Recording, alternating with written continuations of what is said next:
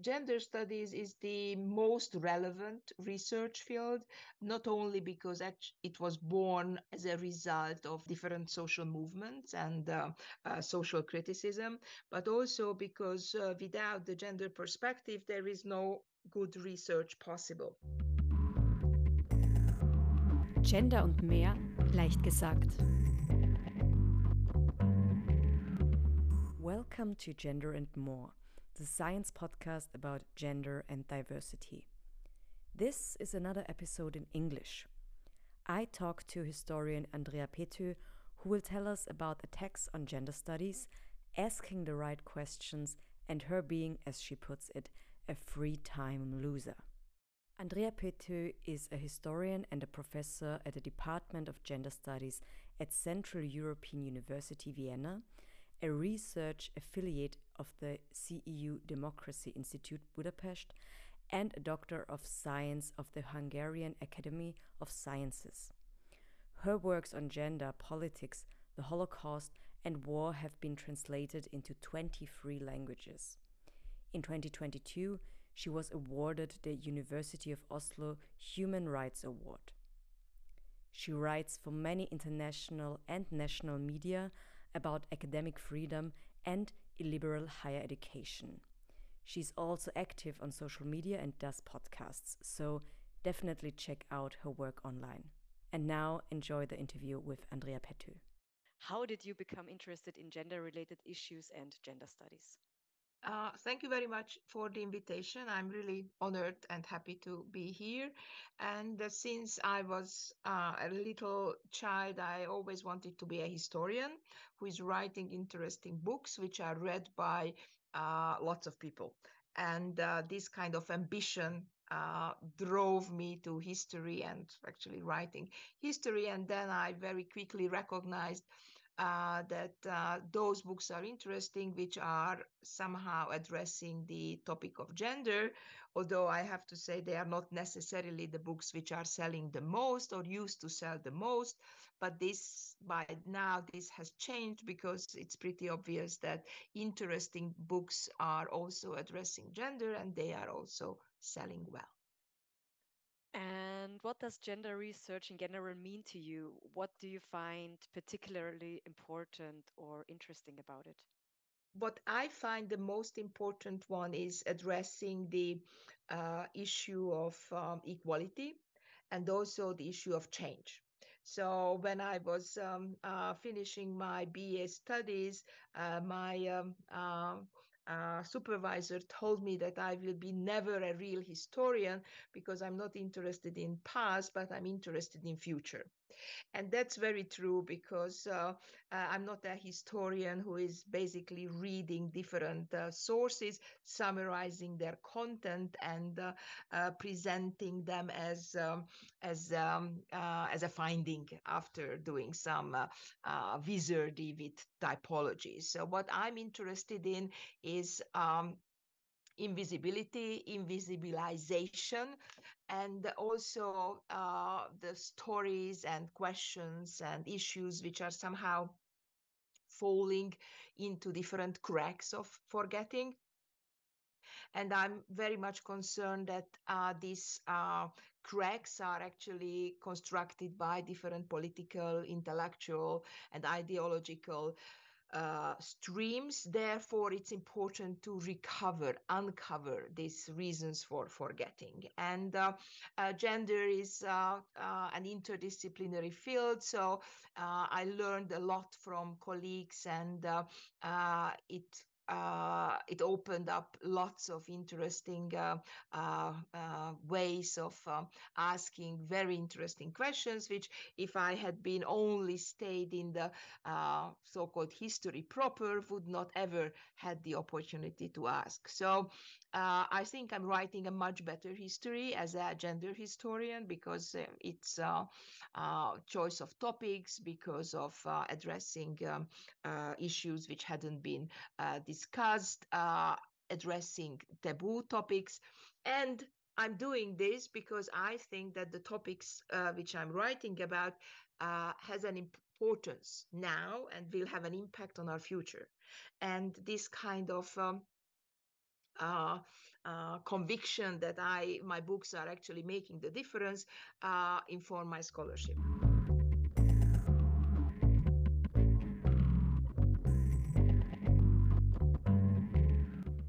So maybe I should talk about uh, how I how the my research field developed, uh, because that might be interesting also for uh, young students who are studying at the University of Graz and they are freaking out what kind of topic they should choose, and then choosing this topic will uh, um, uh, decide their future. So my academic career actually uh, proves that uh, you can move between different topics and different uh, um, uh, fields of study if uh, they make sense. So my first book was about the post 45, 1945 women's movement in Hungary. And uh, I started to do this because uh, I started to work on this because uh, my colleagues were saying that it does not exist. And 1989 uh, was considered as a flash in the darkness, then uh, the Stunde Null, that everything has started now. And as a historian, I was thinking, hmm, maybe that's not the case.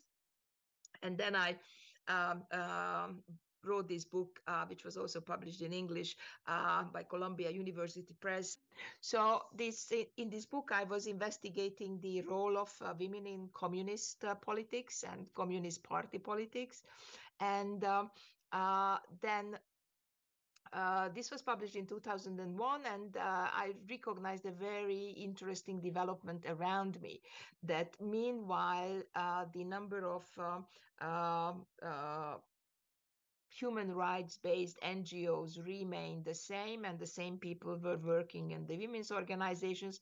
The number of uh, conservative, uh, even uh, uh neo-Nazi women's organizations had been uh, increasing, and I was wondering what is happening. So I was interviewing these uh, women who got into politics after 1998 during the first Fidesz government, and I wrote this book about anti-modernist um, uh, emancipation and uh, trying to explain why these women uh, joined politics. And uh, this is a very uh, sad um, uh, statement. What I would be giving is that uh, already in 2002, this kind of illiberal turn was pretty obvious that it is coming. But at that time, my colleagues and my friends were saying, Ah, Andrea, you are paranoid. This is not uh, serious. But by now, for 2023, those trends which I mapped in this book uh, turn to be uh, global, uh, a global phenomenon and have a global impact.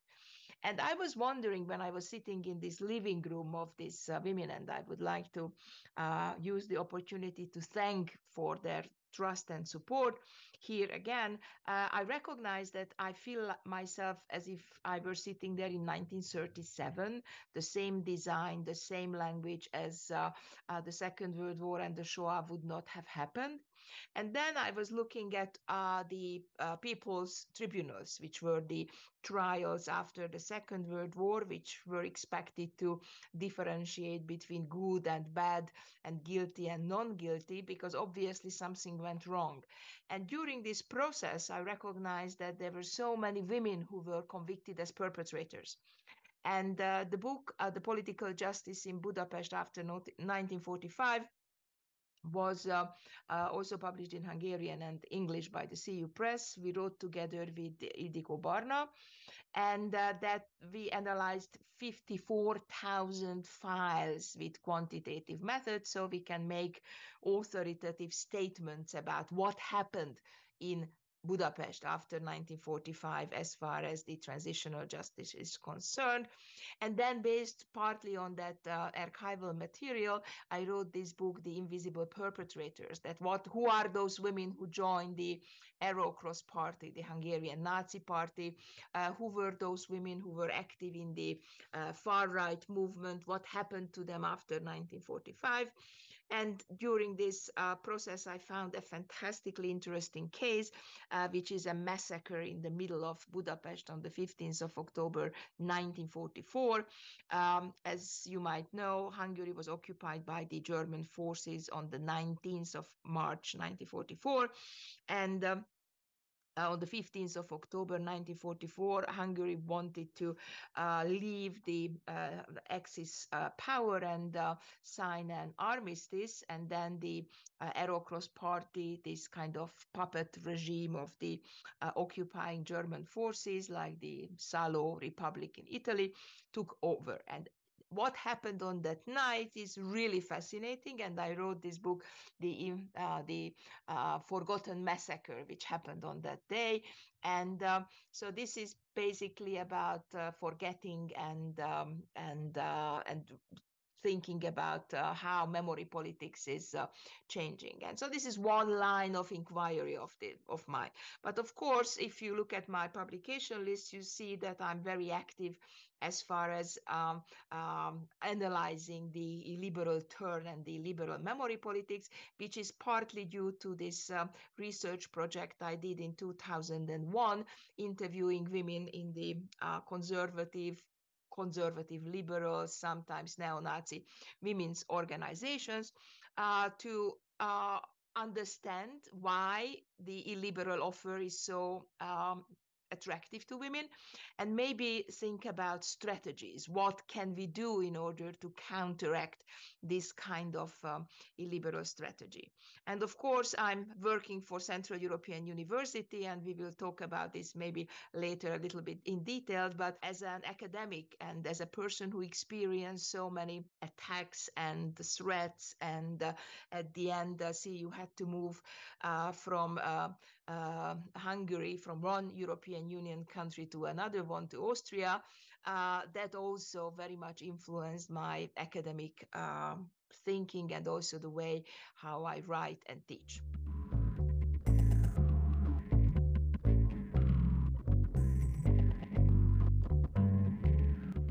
So I wrote a piece when I compared the uh, women's mobilization for this anti-modernist emancipation in the 1930s and nowadays. And uh, of course, when I wrote this book about the women in the Arrow Cross Party, it was uh, uh, important to underline that this there is a new generation of women who are the products of the uh, uh, post First World War period, which means that they have got the right to vote, they have university degree, they are on the labor market, and their experience is there is really not necessarily supporting uh, the, their conviction that progressive ideas and equality are good.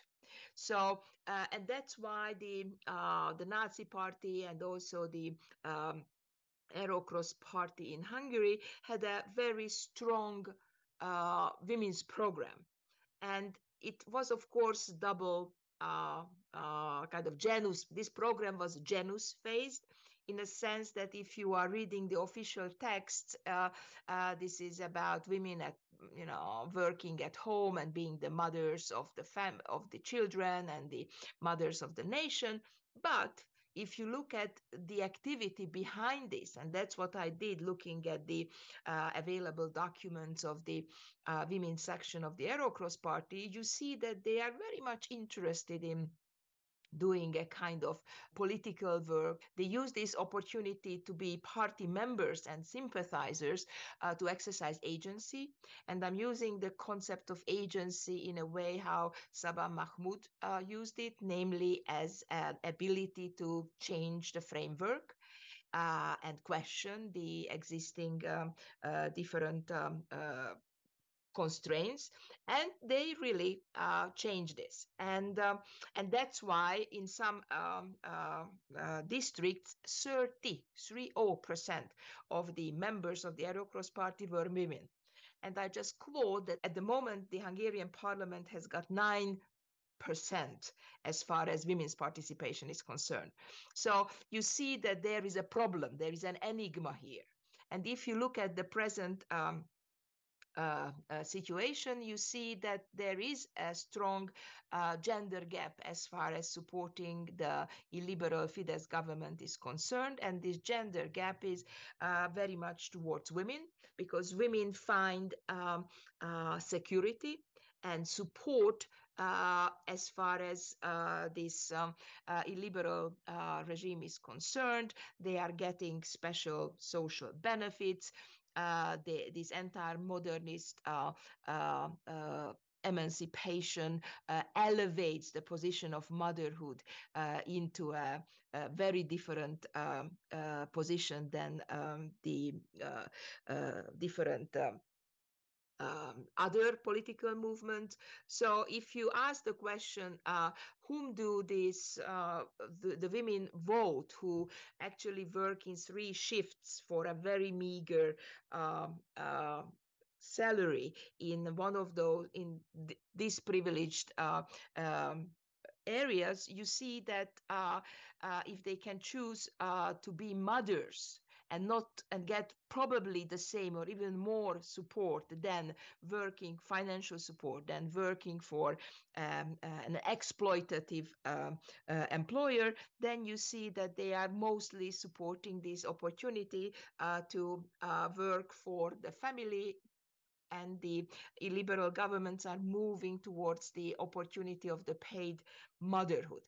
If this is sustainable in a long run? That's a question because the hungarian government is one of those who are spending the most as far as the gdp is concerned for uh, different social welfare provisions. But uh, if this is in a long term sustainable that's a question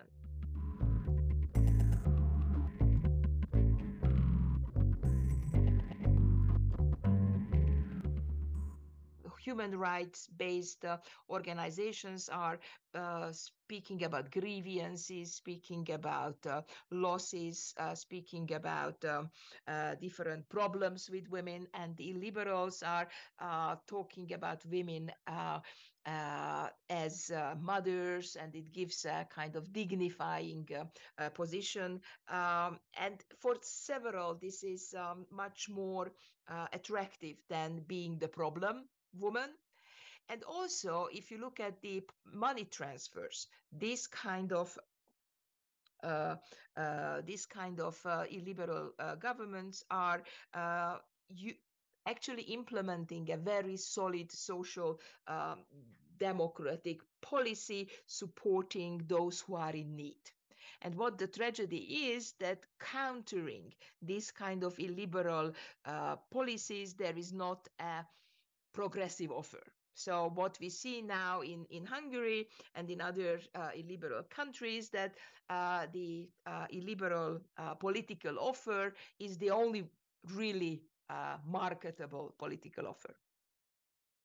I would like to go back now a little bit what we talked about earlier, uh, especially gender studies, because what I hear from you now is you're a very political person. You're interested in um, the politics of countries. And I wonder when looking at academia and when looking at your research or research as a whole, what do you think, what relevance does research, your research or research in general, and gender studies have for us as members of society outside of academia?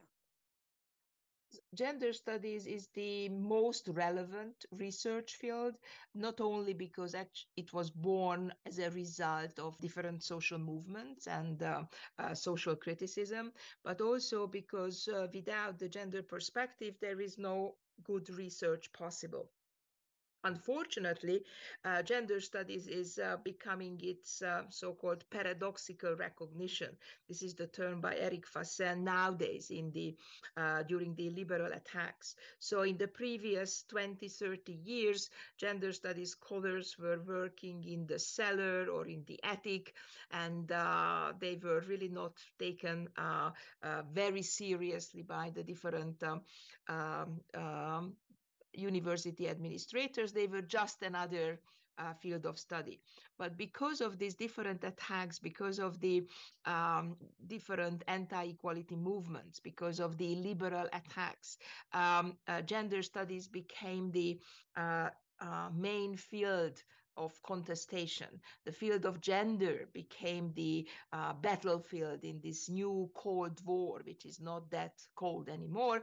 Therefore, our work has become even more relevant and even more um, uh, important. And uh, this kind of attacks opening up space for all of us to uh, to do relevant research and what is more important to disseminate our research because this kind of um, very relevant uh, gender studies research had been there in the past 40 50 years but uh, these new attacks political attacks actually uh, open up a possibility for us to um, uh, to disseminate our work to a wider audience.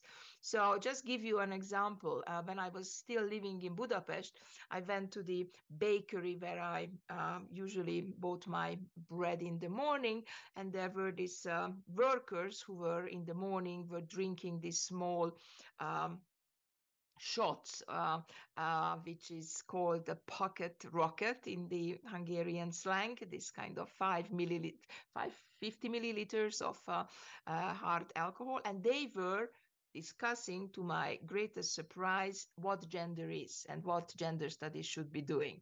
Because the uh, Hungarian government uh, in the previous um, 12 years uh, uh, mainstreamed gender, gender equality, gen gender studies into a wider audience uh, through investing enormous amount of money into the state-owned uh, media. So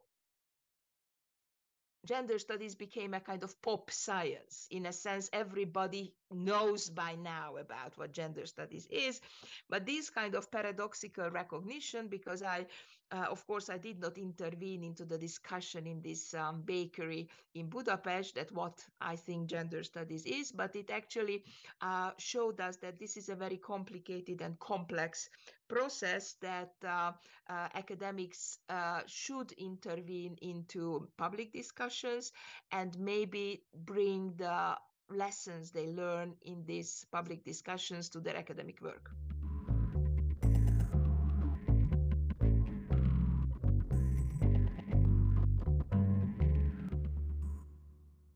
Already said that gender studies are being attacked, being targeted.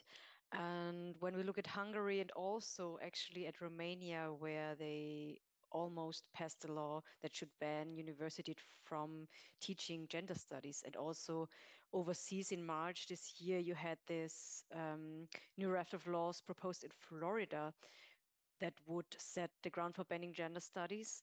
Um, I would like to ask you, can you tell us more what happened in Hungary and who were the actors targeting gender studies? Uh, thank you. I think it really makes sense to differentiate and to understand the different processes of this banning. So when you want to introduce a new study program or a, a, new field, you have to go through an accreditation process. And the national accreditation bodies are accrediting certain programs. In 2006, CEU accredited an MA program which was taught in English.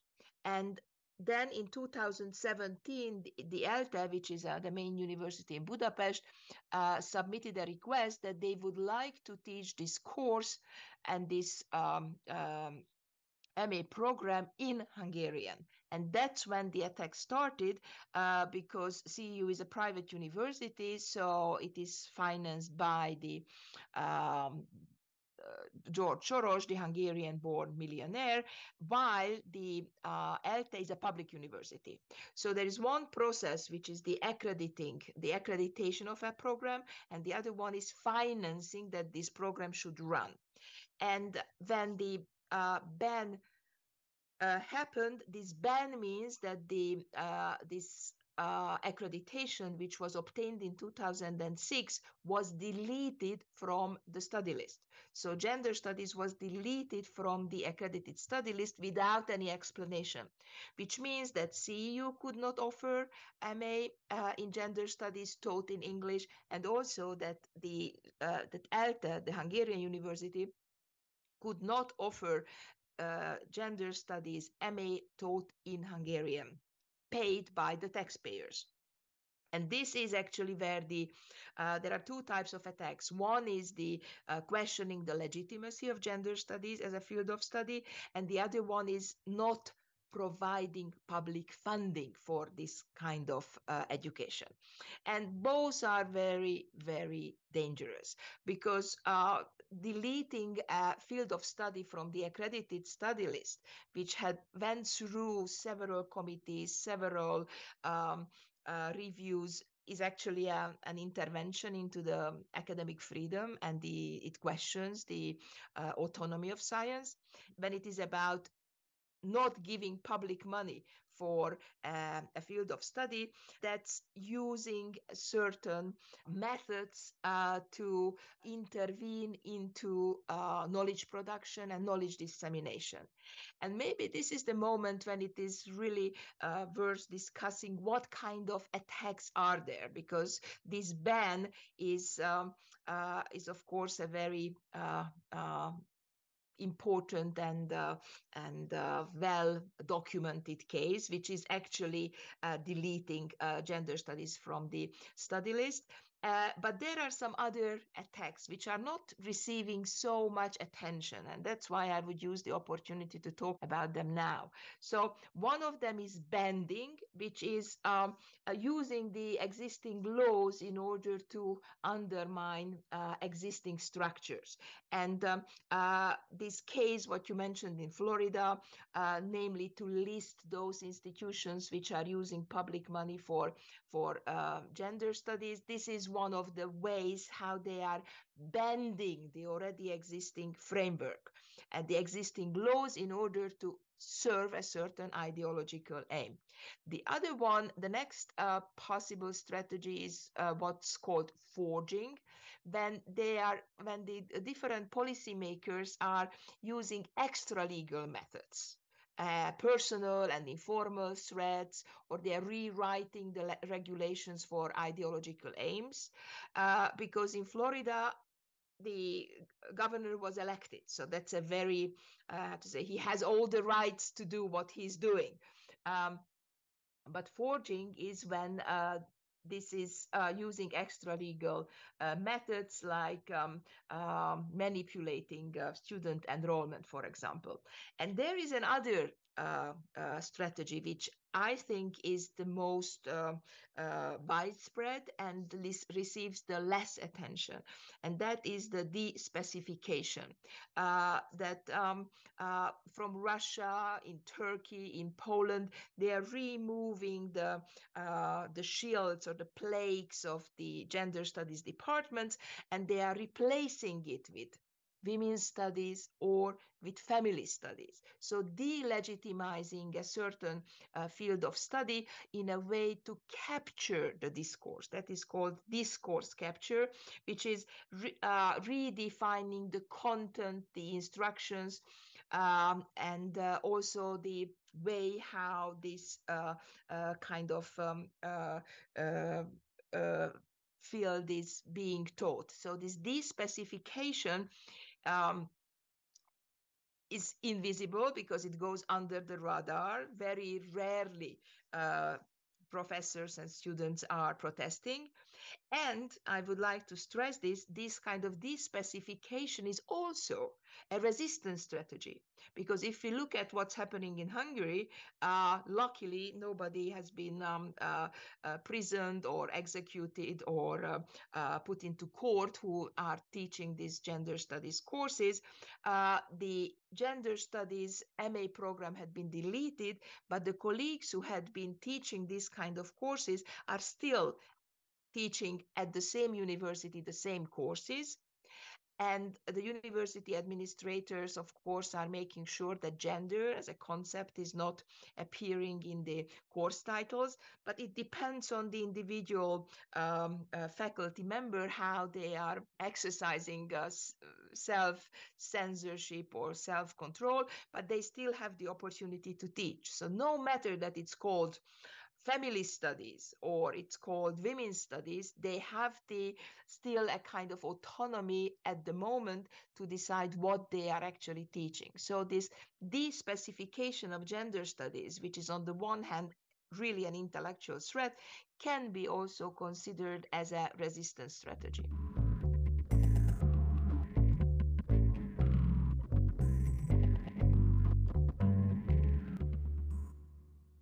article, you wrote that um, in 2020 that the concept of gender is used for mobilization against gender equality. Can you explain what you meant by that, and would you still argue like that?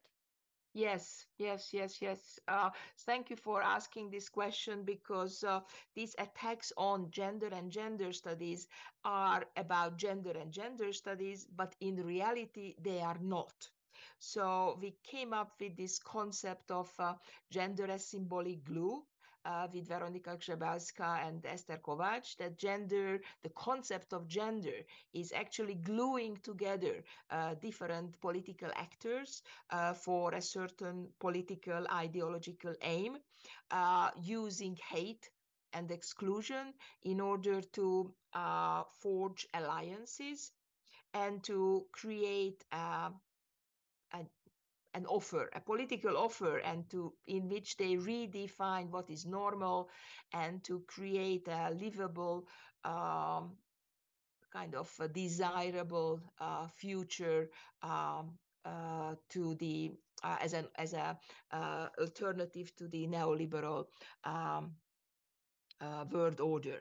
And uh, this kind of uh, uh gender gender as a as a concept is of course um, uh, very complex. And there is a, a, huge literature discussing even the trajectory and the different meanings of gender. Uh, and that is one of the reasons why gender became this site of contestation and why it became the the site the battleground in this new cold war this new cold war, which is a socializational fight uh, between the illiberal and liberal forces about the souls and the minds of, um, of individuals.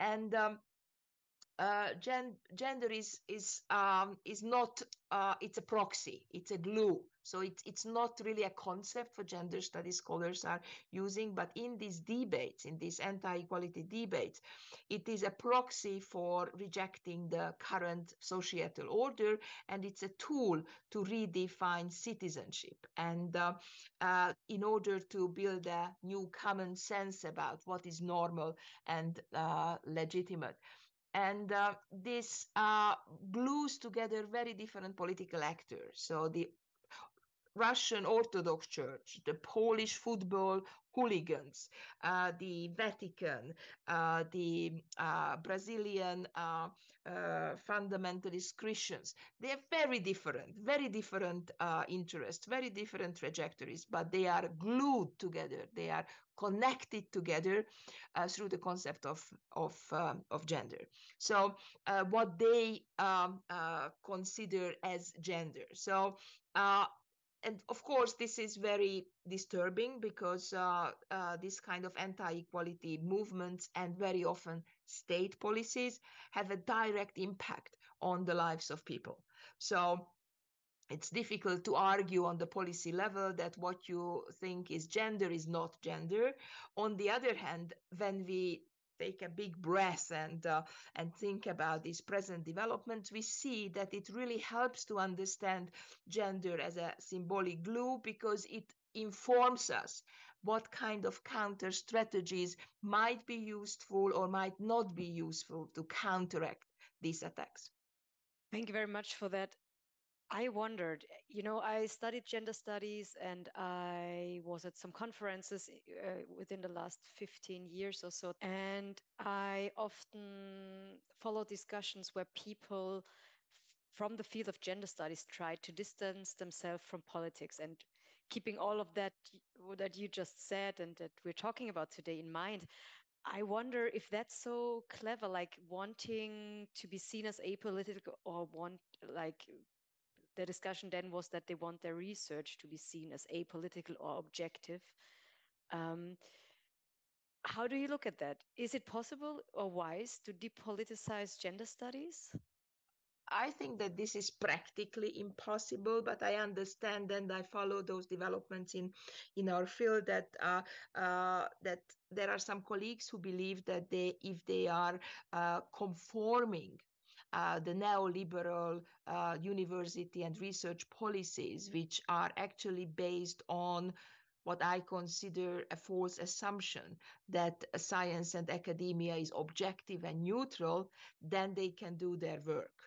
And uh, on the one hand, I am very strongly supporting the uh, neoliberalized um, higher education and research evaluation, the quotations, the uh, indices, and uh, all this infrastructure, no matter that I'm, of course, very much aware of the problems and the and the pitfalls of this kind of uh, evaluations, which makes uh, uh, the work in gender studies very much um, um, invisible as far as certain research engines are concerned. Uh, on the other hand, this is the only um, uh, defense method we have, or this is the only defense we have against the liberal takeover, because the liberals are also attacking uh, science and uh, higher education and university as such.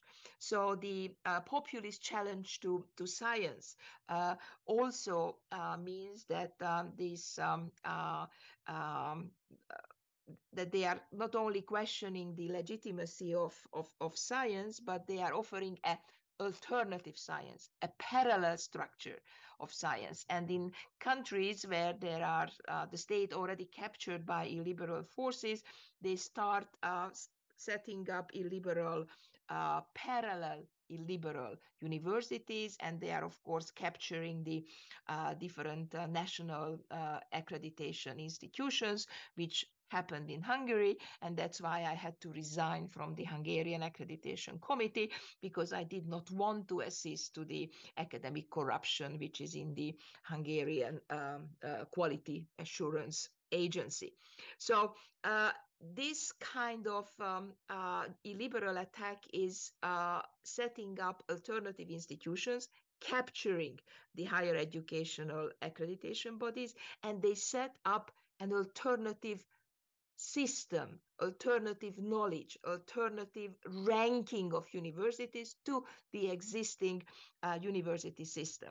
So this podcast is recorded in Austria and it's um, uh, already hit the news that the Hungarian government bought one of the uh, private universities in Austria in order to make sure that the illiberal uh, international is actually uh, having a new site of uh, uh, international policy transfer and also educating a new generation of um, um, um, students and future intellectuals who are trained to be loyal to a certain ideological conviction and they are expected to implement this new world order, which I have already mentioned, that they are offering an alternative to uh, liberalism and liberal science. So just to sum it up, what I wanted to say is that uh, the ge gender and gender studies scholars might think that they find a refuge and heaven in the neoliberalized uh, university system, but this might be a short-sighted policy. Uh, on the other hand, that's the only uh, refuge and protection we have against this illiberal wave, uh, which is uh, not only uh, using uh, the public resources for the purpose of the illiberal uh, government, but also sets up alternative parallel institutions in higher education, as we see it in, in Austria. So gender studies has got a historical role, I would say, and a historical responsibility in 2023 first to uncover the roots of illiberalism and we know that um, uh, uh, illiberalism is gendered so there is no way that illiberalism can be understood and moreover defeated without understanding the gender implications. And secondly to offer an alternative and to contribute to the progressive offer, uh, which would counteract this extremely successful and very popular illiberal offer.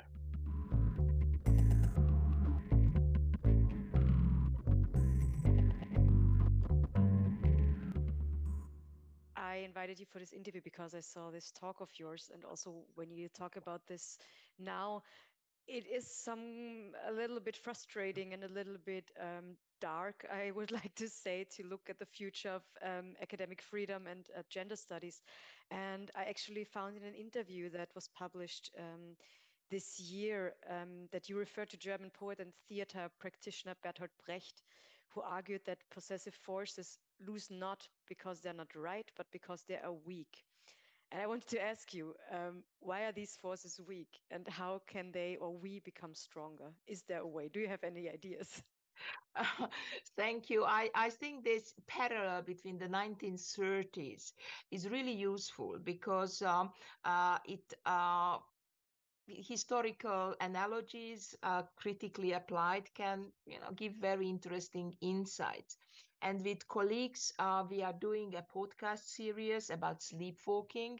Uh, and uh, very often i have the feeling that uh, uh, the elite, the political elite, and very often my colleagues are sleepwalking in a sense that they don't really see uh, what um, uh, Tony Judt was already uh, forecasting that this is the question of life and death, what is happening here in the coming decade, because the liberal forces have been preparing for this particular fight for a long time. So why did not we see this coming? And partly because of this, uh, what we call in gender studies the methodological nationalism that most of the work uh, we are doing is in a national framework and the comparative perspective is also taking nation and national borders as uh, given and as frameworks.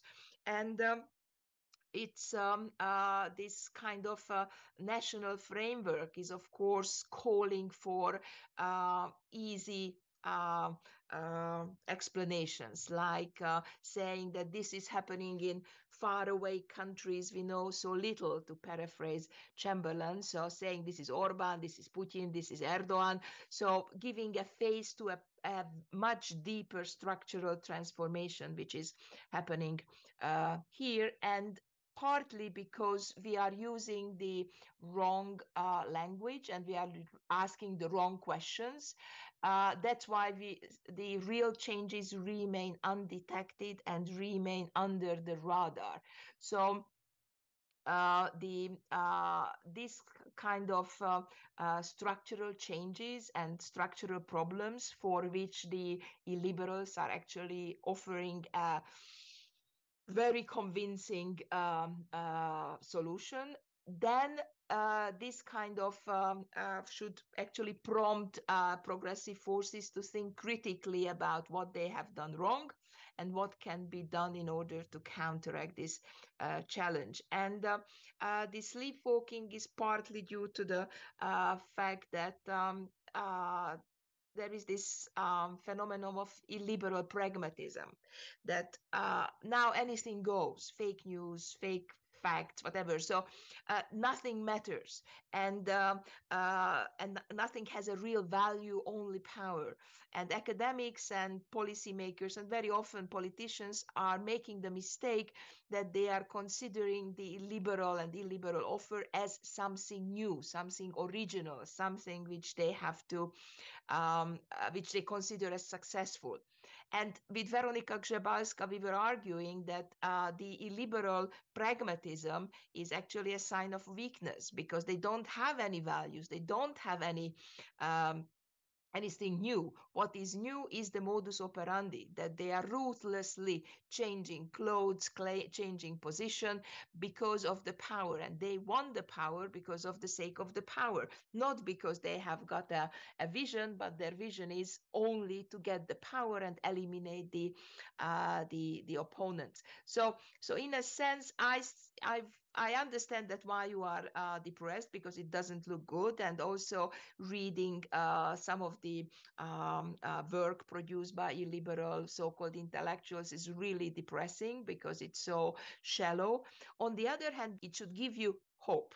And of course, hope is a very um, complex um, uh, term, but uh, this kind of radical hope of um, of um, of uh, offering equality and offering uh, an inclusive society, if we can move beyond these empty slogans, then we can counteract this kind of illiberal uh, offer. So uh, I would like to, you know, radiate the hope using uh, the term from Dina Georgis, the better stories. So at the moment, the, the what is at stake is the survival. Uh, and for the survival, we need spaces of sharing and spaces of discussion. And this podcast is one of those spaces. So thank you very much for that invitation. And there is always a better story you can share in order to uh, to encourage and to give hope for uh, your colleagues, your friends, your colleagues that um, you can learn from losses. You can learn from the traumas in order to move forward. I mean i think i'm the best example. I have been a three times loser. I lost gender studies i lost hungary and i lost the hungarian accreditation committee. But from all this i try to gain a better story. And the better story is to learn how you can actually successfully fight against this uh, illiberal wave which is fundamentally challenging democracy and liberal values.